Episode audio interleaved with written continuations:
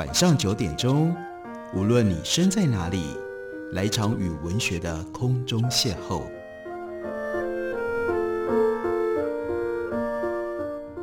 杨照谈书，邀您一同遨游文学世界，认识古今中外的经典之作。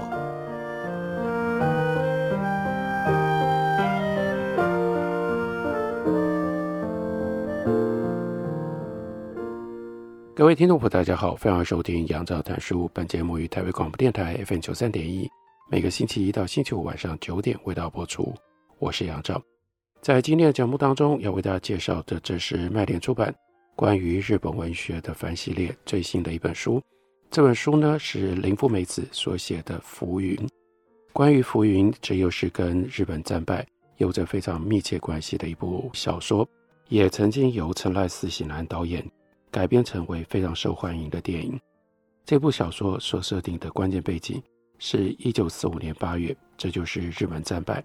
日本战败正式结束了从明治维新开始的戏剧性扩张的历程，两百多年的严格锁国，但是呢，却在一八五三年黑船事件，硬是被美国的军舰接下来排山倒海而来，其他的西方列强的势力打开了日本的门户。突然之间，和中王倒木同步发展了一百八十度扭转的心态，改成将眼光看向国境以外。先是快速引进了各种西方物质、制度以及精神的内容，翻脚改动传统的日本。接下来又不停歇地让日本人走出了原有的岛屿国境。一八九五年跨海到了台湾，一九二零年代开始进入满洲，一九三零年代大举侵略中国的华北、华中。到了一九四零年代，再进一步扩展到南洋，南洋就包括了法属安南，以及原本由英国进行殖民统治的缅甸、泰国、马来亚、香港，还有呢，本来是在荷兰人手里，长期由荷兰人控制的，而且拥有非常丰富石油资源的印度尼西亚。发动战争本来就有人口和粮食上的压力，明治维新快速的变化。就造成了农工部门之间越来越不平衡的差距。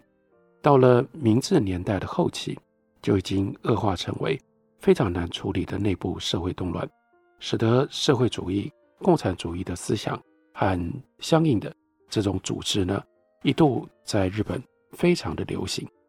日本政府只能够先后两次，借着将问题外部化。第一次呢，是一九零四年跟俄罗斯开战。后来呢，十年后，一九一四年参加了第一次世界大战，来暂时压抑跟掩盖这些内部严重的问题。但是第一次世界大战结束了之后，在日本国内发生了非常严重的米骚动，也就是竟然会没有米吃，大家为了抢米而产生了社会上面非常高度的不安，危机状况就更加的升级。所以一方面紧急在台湾种植蓬莱米来供应。日本国内所需，这对于台湾的殖民历史是非常关键的一个巨大的变化。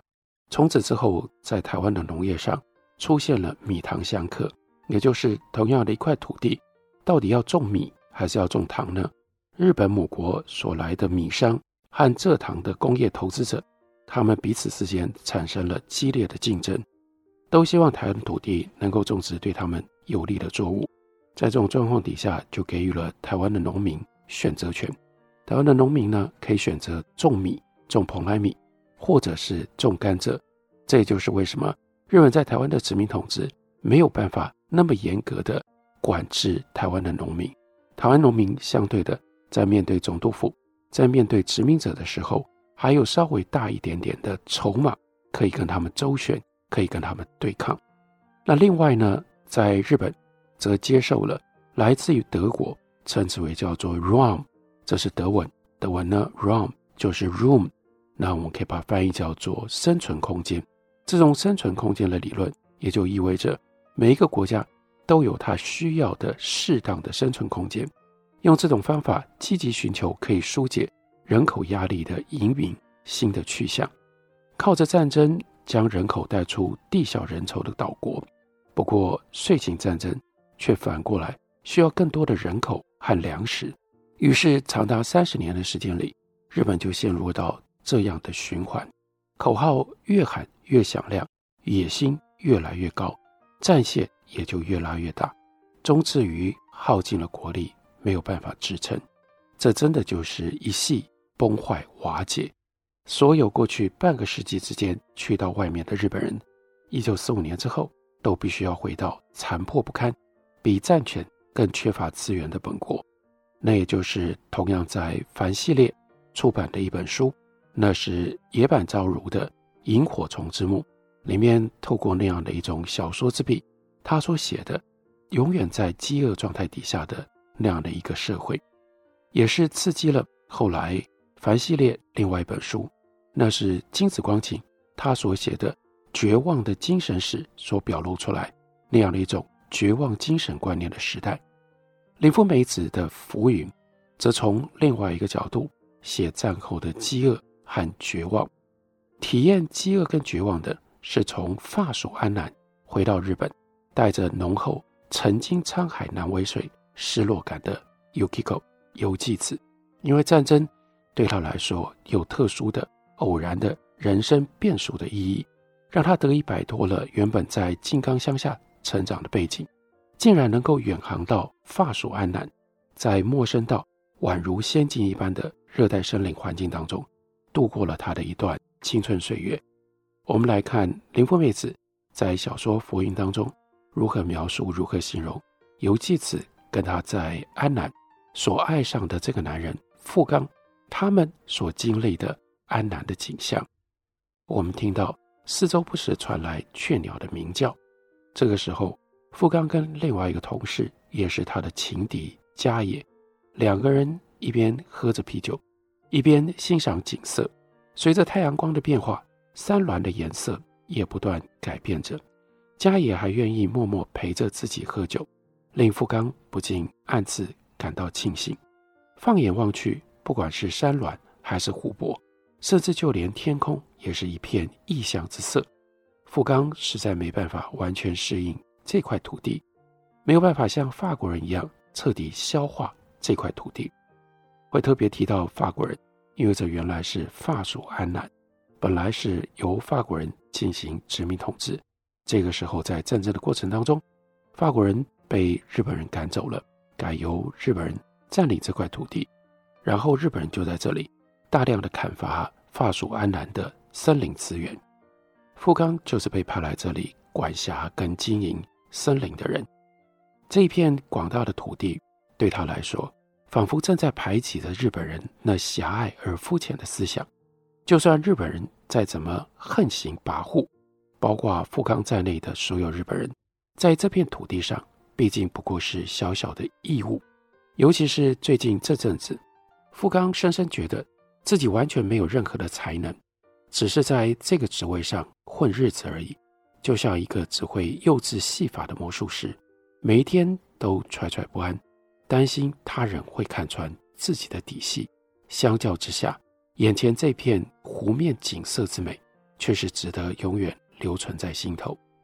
在这片所有人都对日本人不屑一顾的土地上。日本人宛如蚂蚁一般匆促而忙碌地四处奔走。虽然来到此地的每一个日本人脸上都带着精明而务实的神态，骨子里却是大相径庭。这里的每一棵松树，树龄至少都长达五六十年，日本人却毫无计划地加以砍伐，只是把砍伐的结果转化为数字，向军方报告而已。就连那些数字，仿佛也在嘲笑着日本人。日本人奴役着山地人，常情命令他们将砍下的木材放进河里，让它顺流而下，或者是开着车子载运木材。但是在富冈的眼里，这些砍伐下来的木材根本没有受到妥善的运用，有很多木材都还堆积在货车上，或者是在达尼河的河岸上。有丝毛松、桉树，也有竹柏，每棵树的断面都令人瞩目惊心。只有砍伐的树枝从这张办公桌快速移动到另一张办公桌，像没头苍蝇一样忙个不停的日本军队，恶毒地劳役着那些朴实而执着的山地人，把他们当成了懒惰的奴隶。富冈一边喝着啤酒，一边阅读起植物志。法国人 Gilles Crevin 他们旅居法印数十载所写下的印度支那产物志以及植物志，对于富冈而言，可说弥足珍贵。尤其是他手上正在读的这一本，想要了解法属印度支那林业的状态，这可以说是无上的不朽名著。他在那里开了眼界，因为战争让他去到了日本无法想象的热带森林当中。我们休息一会儿，回来继续聊。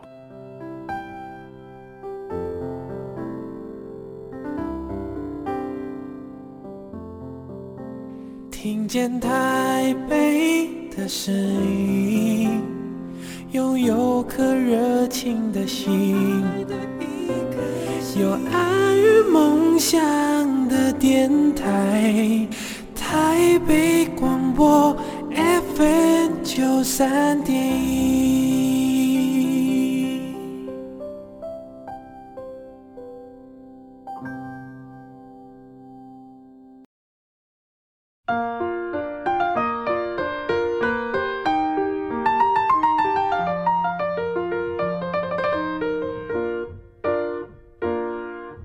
感谢您继续收听《杨照谈书》。本节目于台北广播电台 FM 九三点一，每个星期一到星期五晚上九点为大家播出到九点半。今天为大家介绍的是麦田出版公司的新书，属于麦田的凡书系。这是一个介绍日本近代文学重要作品的书系。新出版的这本书是林富美子所写的《浮云》。《浮云》这本书，它的主角是 Yukiko 游纪子。游纪子因为在战争当中。他去到了安南，他得以摆脱了原来在日本封闭的传统社会，因为以日本社会的固定标准来评断，这个游纪子几乎没有任何足以自傲的条件，无论是要恋爱、要择偶，或者是要就业，作为一个容貌、身材、知识、谈吐都极度平庸的女性，游纪子没有出众的机会。然而战争打乱了这一切。只是凭借着会打字的一点点的本事，加上愿意离乡背井去到千里之外，刚刚好被日本军事占领的安南，游纪子在深山里变成了日本林业机构里唯一的一个年轻的女性，竟然体验了被两个男人，一个是富冈，一个是家野，激烈争夺，甚至呢家野为了她呼呼如狂，一度持刀袭击他，以至于被逮捕。被法办的这种事件，那绝对是日常正常时期无法想象、绝对不可能发生的可生可死、惊心动魄的爱情。爱情会那么激烈，爆发的时候似乎就取得了超越生命的价值，因为那是发生在战争里，真的不像真实的陌生异地当中，人的生命感觉上是借来的，随时可能会被收回去。也就随时可以挥霍在爱情的追求和痛苦当中。然而，小说一开始，那就是游纪子，他带着这样的体会、这样的记忆，却因为战争结束了，不得不回到日本。回到日本的情景是什么样呢？我们来看一下。为了尽可能搭乘在深夜的时候抵达的火车，游纪子离开了待了整整三天的收容所之后，故意在敦厚的街道上。闲晃了一整天，和六十多个女人在收容所中道别了之后，游纪子在海关仓库附近找到了一间兼营杂货店的旅社，独自走了进去。直到这一刻，游纪子才终于能够轻松地躺在故国的榻榻米上。旅社里的人相当亲切，特地为游纪子加热了洗澡水。由于人手不多，洗澡水似乎没有时常更换。显得有些浑浊，但是对于好不容易才结束漫长轮船旅行的游记者而言，这种他人所浸泡过的灰白浑浊洗澡水，反而泡起来更加舒服。洗澡间里有一扇布满了灰尘的阴暗窗户，带雪的雨水不断在玻璃上拍出刷刷声响，更在游记子的孤独内心增添无尽的感慨。大风也不停地刮着，游纪子拉开脏污的玻璃窗，仰望铅灰色的天空，这种故国的萧瑟天空，不知已有多少日子不曾看过了。游纪子看得入神，几乎忘了要呼吸。游纪子将双手倚靠在椭圆形澡盆的边缘，左手腕上一条宛如蚯蚓一般高高隆起的明显刀伤映入眼帘，令他不由得打了一个哆嗦。但游纪子一边将热水淋在刀伤上，一边却也不禁想起了令人怀念的点滴记忆。游纪子早有觉悟，从今天开始就要过起一成不变，几乎要让人窒息的生活了。那将是一段多么枯燥的日子！最美好的时光一旦流逝，等着自己的只有乏善可陈的时间。游纪子以脏污的毛巾缓缓擦拭自己的身体，如今的自己。竟然在这肮脏狭窄的洗澡间里洗着身体，这一切宛如梦境。刺骨的冷风不断自窗外灌入，游纪子的身体不知已经有多久没有接触过这样的寒风，不禁从中深深感受到季节的变迁。之后，游纪子百无聊赖躺在床铺里，发了好一会儿愣。原本心情就阴霾不堪，偏偏隔壁房的女人又一直聒噪聊个不停。不知还要吵到什么时候，以燥热的身体躺在潮湿又老旧的床垫上，感觉相当舒服。但是，一想到接下来还要经历一趟漫长的火车之旅，心中却又不禁感觉到有所不安。虽然可以看到久违的父母，但是对于游纪子来说，看见父母已经不是什么具有吸引力的事情了。这是游纪子。从安南回到日本，他的感受和他的想法，他抗拒的现实，所以对他来说，他没有那么想要见到父母。比较重要的，他想要到东京去寻找在安南的时候和他相恋的富冈。如今游纪子回到了日本，被现实的寒风这么一吹，开始感觉到当初和富冈两个人的山盟海誓，几乎就像浦岛太郎。和乙姬的故事那样虚幻缥缈了。在两个人真正重聚之前，一切都还是未知数。他努力想要在战争结束之后，还抓住战争带给他的强烈情感的冲击。他已经没办法安定下来了，所以他就必须付出放浪的代价。而放浪，正就是这部小说的作者林富美子她最有名的文学的印记。尤其是女性的放浪经验的描绘，是她带给日本文坛最大、最难忘的震撼。林富美子有着一份天生的放浪绅士。她出生的时候就是一个私生女，而且呢，七岁的时候，她就随着母亲和继父到处搬迁，惶惶不可终日。青少女时期，纯粹靠着自身表现出来的文学和绘画的天分，才得到了升学的机会。而为了要升学，他也早早就经历了到工厂去打工，乃至于为人帮佣，来替自己赚取生活费的各种不同的辛苦。他在十八岁的时候开始发表作品，二十岁的时候，他选定了林风美子作为他的文学笔名。不过在过程当中，他仍然必须要帮佣、当服务生，甚至在东京街道上叫卖来赚取生活费。到他二十五岁，他就写了这样一部。重要的关键的作品，书名叫做《放浪记》。这个时候，他已经累积了和三个男人未婚同居的非常的体验。而在《放浪记》之后，他又写了《清贫之说》。这个“清贫”两个字，书名也就反映出这段时期他生活上的动荡不安。《放浪记》是林富美子写作生涯的关键转折，她成功的把自己置放在当时方兴未艾的。女流文学的行列当中，这个时候崛起，成为其中代表性的一员。不过，他和出身名门的宫本百合子，大家可以在麦田的繁系列当中找到宫本百合子所写的《生子》这部长篇小说作品，或者是和投入左翼团体阵营当中的胡锦荣，大家可以在同书系当中找到胡锦荣所写的《二十四只瞳》。他呢，跟他们两个人都很不一样。林富美子的成就，是在于他塑造了一种放浪的风格，把私小说当中的这种自我败德揭露的风格，运用在社会底层女性的挣扎和追寻的题材上，让当时的读者觉得震撼，又觉得同情。在《放浪记》之后，林富美子神奇的以女性边缘经验的描述，站稳了在日本文坛体制内的地位，进入了她的多产高峰期。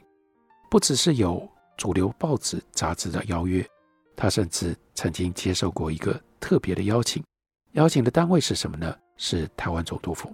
她是被台湾总督府招待到过台湾。另外呢，她也曾经随军到过中国的南京、武汉等地去见证，也去过满洲、朝鲜去游历。福音小说当中，对于越南山林有着一种精确但是又抒情的描绘，这也非常明显的是取材自林芙美子，她在一九四二年她的亲身经验，因为她有了南洋的行旅。那一次呢，她的身份也是日本陆军随军报道作家。在日本战败了之后，林芙美子当然终止了她跟军部合作的写作。然而，她的女性身份以及她在社会底层放浪过往，尤其是战争期间，《放浪记》曾经一度被禁售、被查禁的记录，又使得她能够快速的在战后返回到文坛，持续大量写作跟发表。一九四九年，经过一段沉淀之后，林芙美子开始撰写反思战争跟战败意义的这部小说《浮云》。这部小说。结果后来就变成了他在一九五一年因为心脏病突然去世之前，他的最后一部小说。而且这部小说在一九五五年由成濑四喜男改编拍成了电影，进而就使得这部小说成为林芙美子除了《放浪记》之外知名度跟流传度都最广的一部作品。所以今天为大家介绍的就是这一部林芙美子的。浮云，感谢你的收听，明天同一时间我们再会。